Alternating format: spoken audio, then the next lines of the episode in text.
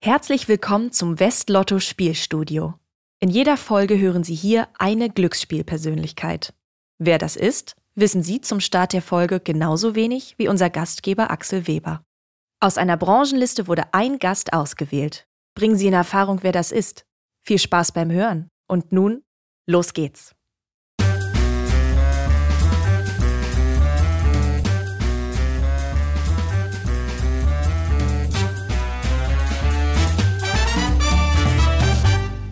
Willkommen, liebe Zuhörerinnen und Zuhörer. Mein Name ist Axel Weber und ich darf Sie heute schon zu unserer Novemberausgabe des Podcasts Spielstudio von Westlotto begrüßen. Dieser Podcast dreht sich um Glücksspiel, um Glücksspielanbieter, um die Glücksspielbranche und alles das, was es noch da drumherum gibt. Und er lebt davon, dass man mir einen Überraschungsgast eingeladen hat, von dem ich noch nicht weiß, wer es ist. Ich bin also genauso gespannt wie Sie. Lassen wir uns überraschen.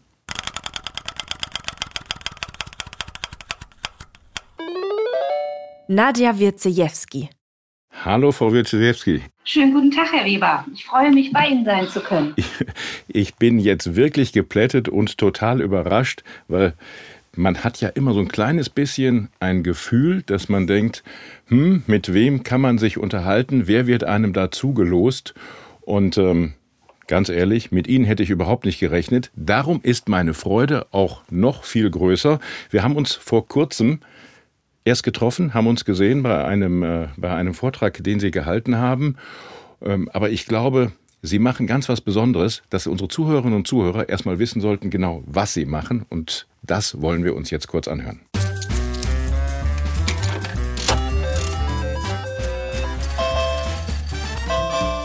Unser Gast ist in Berlin geboren, war lange Jahre in Trier tätig und hat Mitte 2022 die Umzugskisten gepackt, um nach Halle zu ziehen.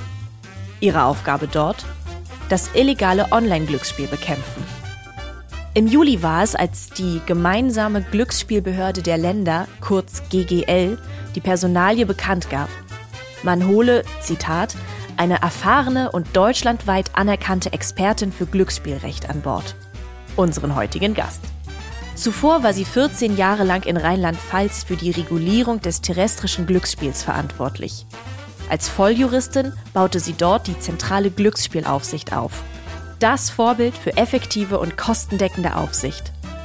Bei Auftritten auf Fachsymposien setzt sie sich für den fairen Ausgleich zwischen Interessen der Spieler und den Interessen der Anbieter ein. Ihre Expertise wird daher von den Behörden als auch von der Branche geschätzt. Sie wird als Abteilungsleiterin für die Bekämpfung unerlaubten Glücksspiels im Internet eine neue Position in der GGL begleiten. Denn auch das länderübergreifende Glücksspielaufsichtssystem, kurz LUGAS, steht mit unter ihrer Verantwortung.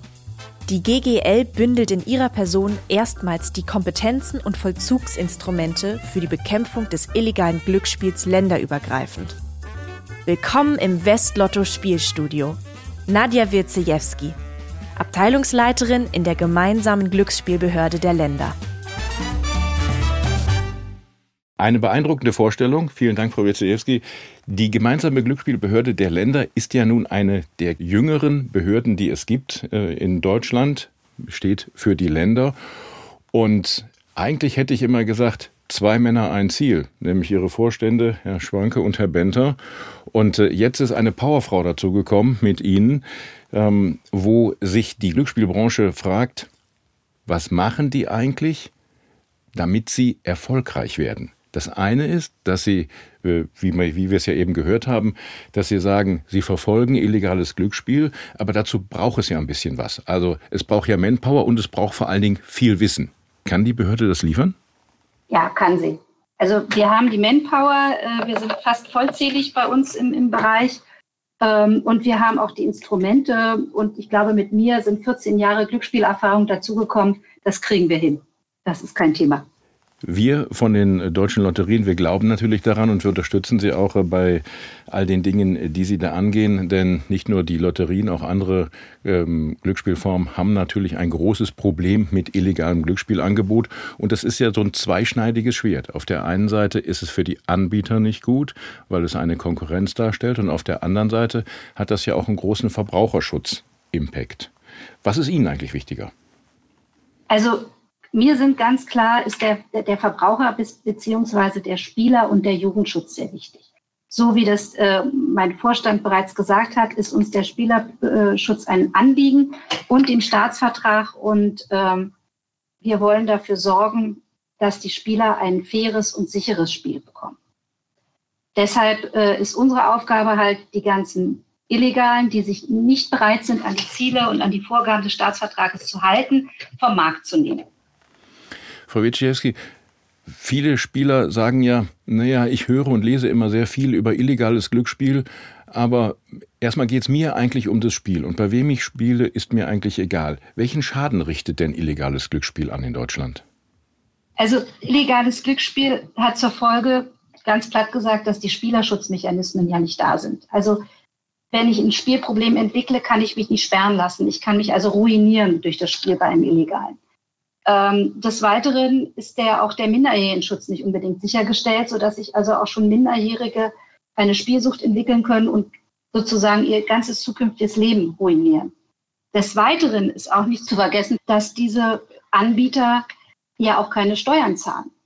Das heißt, das, was gerade die Lotterien ja tun, einen großen Teil auch fürs Gemeinwohl abführen oder auch wie die privaten Sportwettanbieter und jetzt das virtuelle Automatenspiel ihrer Steuerverpflichtung nachkommen. Das erfolgt dort auch nicht.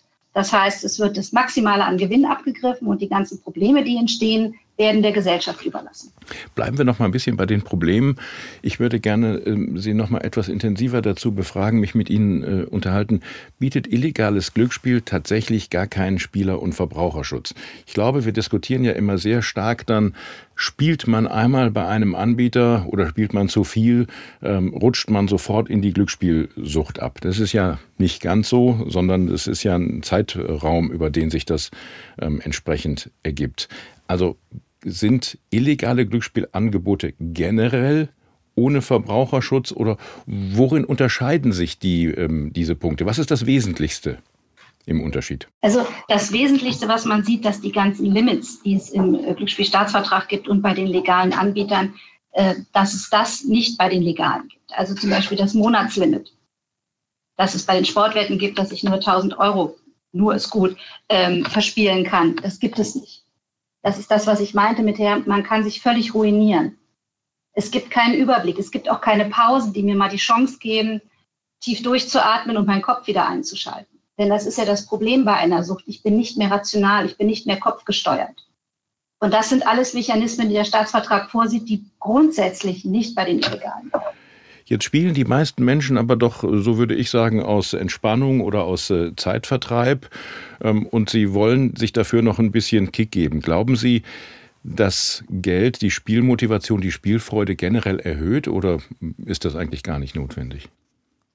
Ich denke, das kommt auf jeden Menschen einzeln an. Also ich kann mich nicht entspannen, wenn es um Geld geht. Wenn ich denke, oh Gott, wenn ich jetzt verliere, ist, ist ein groß, großer Betrag zum Beispiel weg. Ich bin nicht der Typ dafür. Es mag Menschen geben, die das wollen, aber auch für die gibt es ja legale Angebote, wo sie das können. Und wir müssen ja auch sehen, äh, es geht hier auch um die breite Masse, die wir schützen müssen. Wie viel Geld soll man denn für Glücksspiel ausgeben? Glauben Sie, ähm, dass man da Richtwerte geben kann? Hat die Behörde da so eine Richtschnur? Also die Behörde gibt da keine Richtschnur vor, wie viel Geld man für Glücksspiel ausgeben könnte. Der Staatsvertrag hat Höchstgrenzen eingeführt. Und im Bereich der Sportwetten ist es möglich, diese auch individuell anzupassen, wenn ich halt finanziell leistungsfähiger bin. Das sind Vorgaben, die die Länder gemacht haben, nicht die nicht wir als Behörde machen.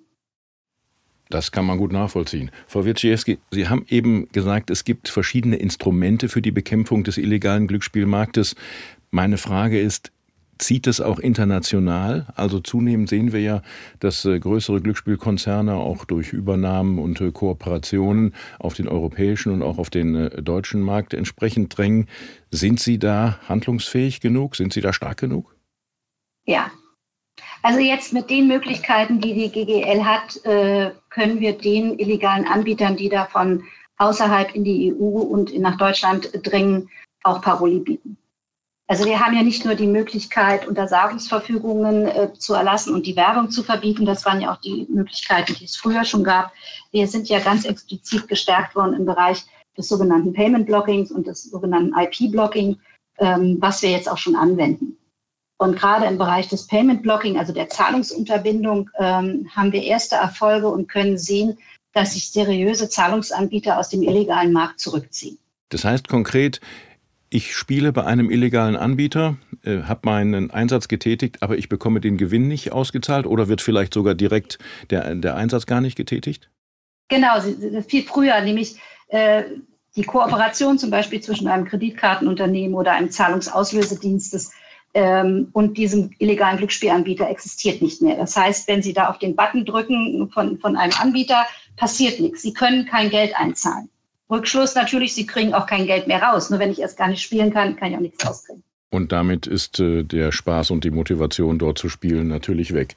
Eine Initiative, die wir natürlich äh, völlig unterstützen. Es sollte alle legale, äh, das Interesse aller legalen Anbieter sein, genau dieses entsprechend zu unterstützen. Sie haben noch einen zweiten Punkt angesprochen.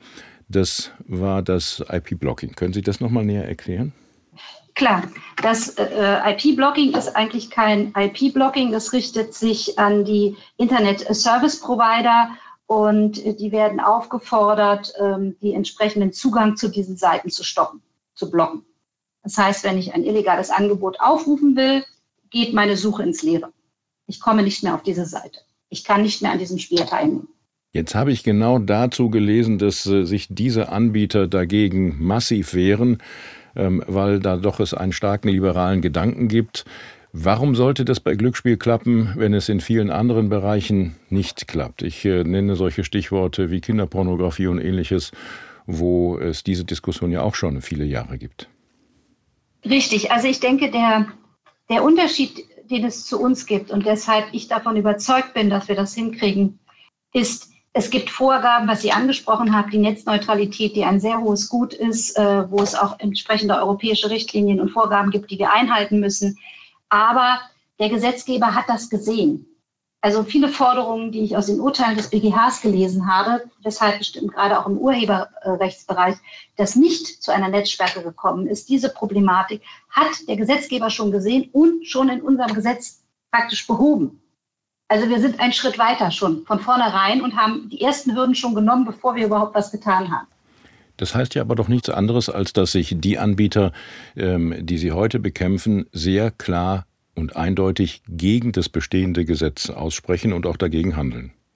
Richtig, weil sie nicht bereit sind, äh, sich äh, diesen Reglementierungen zu unterwerfen, weil das natürlich eine Gewinnschmälerung ist. Aber es geht ja nicht um den maximalen Gewinn. Beim Glücksspiel im Internet, was reguliert ist, geht es ja darum, dass auch der Spieler geschützt ist. Genauso sollte es sein. Es ist immer eine, äh, zwei Seiten einer Medaille. Ja. Es hat sich ja in den letzten Jahren, würde ich sagen, eine eigene Juristenindustrie ausgebildet. Das sind zum einen die Abmahnanwälte, aber auch etwas, was man zunehmend immer stärker jetzt auch ähm, in den Gerichten sieht, die Geld-Zurück-Mentalität. Gerichte urteilen immer stärker, dass Spieleinsätze auch zurückgefordert werden können. Gibt es dafür eben auch eine rechtliche Grundlage oder ist das auch etwas, was Sie entsprechend mit bearbeiten? Nein, diese zivilrechtlichen Forderungen von Spielern, die bei illegalen Anbietern gespielt haben und ihre Einsätze zurückfordern, damit haben wir nichts zu tun. Das ist rein, wie Sie schon sagten, zivilrechtlich. Diese, äh, diese Sie nannten es Industrie, ähm, basiert darauf, dass man sagt, ein ähm, Spiel bei einem illegalen Anbieter ist ein nichtiger Vertrag. Und deshalb hat der Anbieter kein Recht, mein Geld, was ich eingezahlt habe, zu behalten, weil es keinen Vertrag gibt.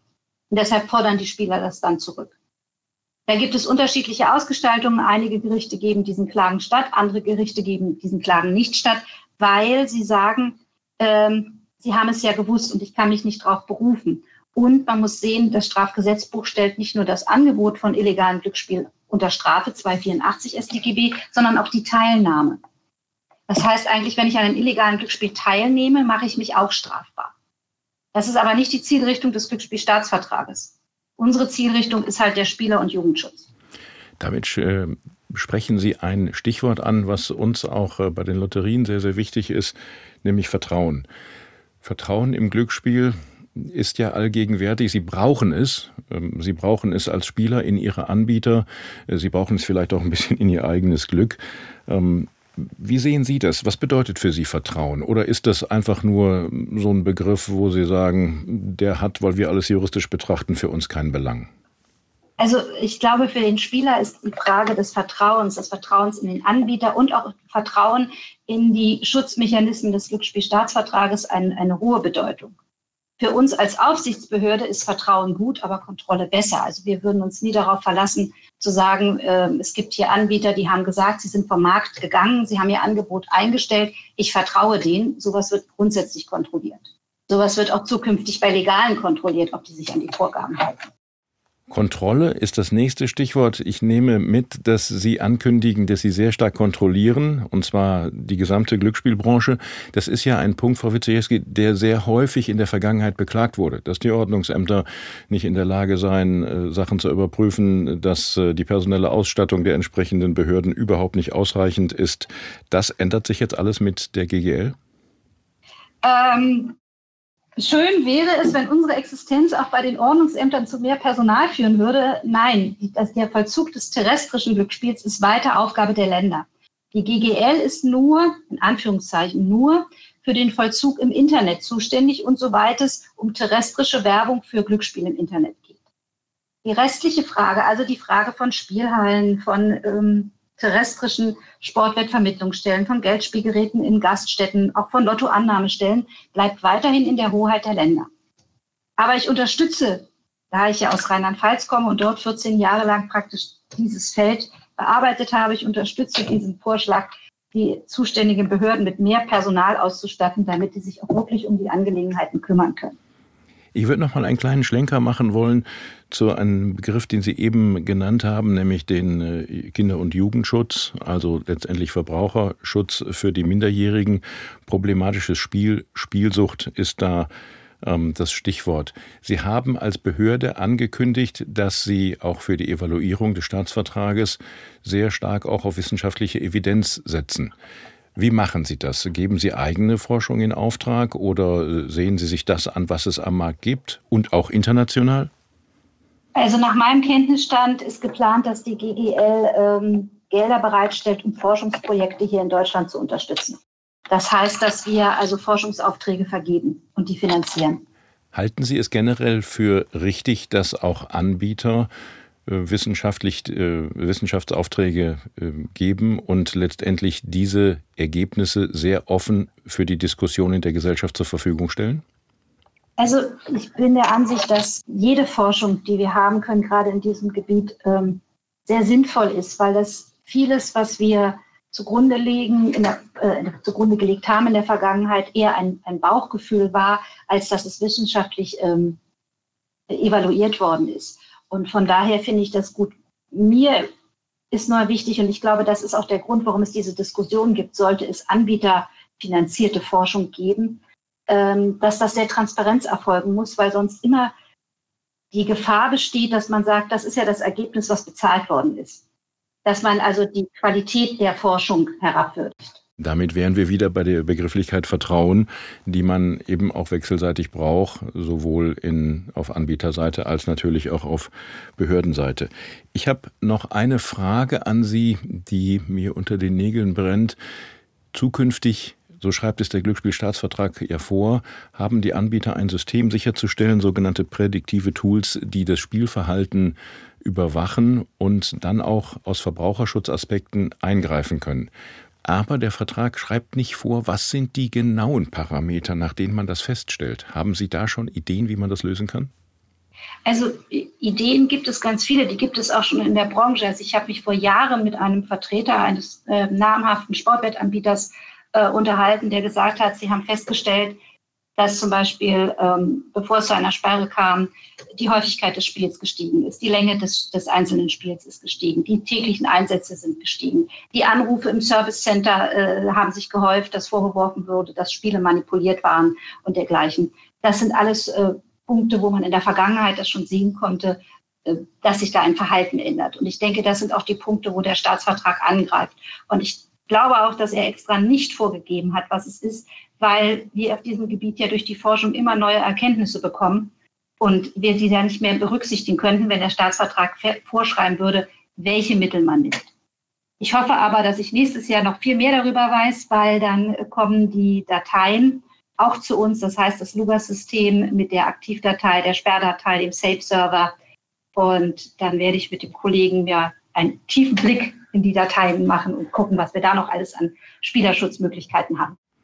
Frau Witschewski, ich habe selten einen Gast gehabt, der so entschlossen und äh, so klar sagt, wohin die Reise gehen soll. Ähm, wir unterstützen Sie natürlich äh, dabei. Insbesondere, weil Sie sich ja auch am Anfang jetzt einen Gegner ausgesucht haben, der für die deutschen Lotterien über Monate schier übermächtig schien, nämlich ein illegales Angebot von Lottoland. Da lesen wir mit mehreren Meldungen, die Sie gegeben haben, sind Sie dran und sind genauso entschlossen, dieses illegale Glücksspiel zu unterbinden. Selbstverständlich. Das Angebot von Lottoland, die sogenannten Lotteriewetten, sind ein Angebot, was nicht erlaubnisfähig ist und daher in dieser Form in Deutschland nicht existieren darf. Also ist es unsere Aufgabe, dieses illegale Glücksspiel zu unterbinden. Liebe Zuhörerinnen und Zuhörer, ich äh, glaube, wir haben heute einen Parforce-Ritt über juristische äh, Feinheiten, über die Entschlossenheit einer neuen deutschen Behörde gegen nationale und internationales illegales Glücksspiel vorzugehen gehört. Ich danke meinem Gast, nämlich Nadja Wirczejewski, ganz, ganz herzlich. Unsere Zeit ist vorbei. Ich hoffe, dass Sie dieses Podium ein wenig haben nutzen können, um die GGL mit ihren Zielen nach vorne zu bringen. Mir würde das jedenfalls äh, sehr zusagen. Ich hoffe, es hat Ihnen gefallen. Danke. Ja, es hat mir gefallen und ich hoffe, dass die Leute jetzt auch etwas sensibilisierter sind, was das Thema legales und illegales Glücksspiel im Internet angeht. Da haben nicht nur wir beide das gleiche Ziel, sondern ich glaube auch jeder legale Anbieter, der hier entweder schon am Markt ist oder sich um eine Lizenz bemüht, muss eigentlich dieses Ziel haben. Nochmals herzlichen Dank. Ich wünsche Ihnen für Ihre Aufgaben alles Gute und äh, toi toi toi, dass das klappt. Ich habe noch im Ohr, dass einer Ihrer Vorstände bei einem Vortrag am Ende gesagt hat, wir kriegen sie alle, früher oder später. Genau so ist. So einen, so einen schönen fernsehreifen Satz, äh, den wünschen wir uns natürlich auch, dass er sich realisiert. Liebe Zuhörerinnen und Zuhörer, vielen Dank auch an Sie fürs Zuhören. Dies war unsere November-Ausgabe von dem Podcast Spielstudio von Westlotto über die Themen der Glücksspielbranche. Heute war mein Gast Nadja Wierzejewski von der gemeinsamen Glücksspielbehörde der Länder. Und ich glaube, sie hat ein eindrucksvolles Statement gegeben, was man sich vorgenommen hat. Und wir können da noch viel erwarten. News über das Glücksspiel finden Sie natürlich auch auf unserer Website westlotto.de slash newsroom. Ich bin Axel Weber. Ich freue mich, wenn Sie nächstes Mal wieder einschalten. Bleiben Sie uns gewogen. Glück auf!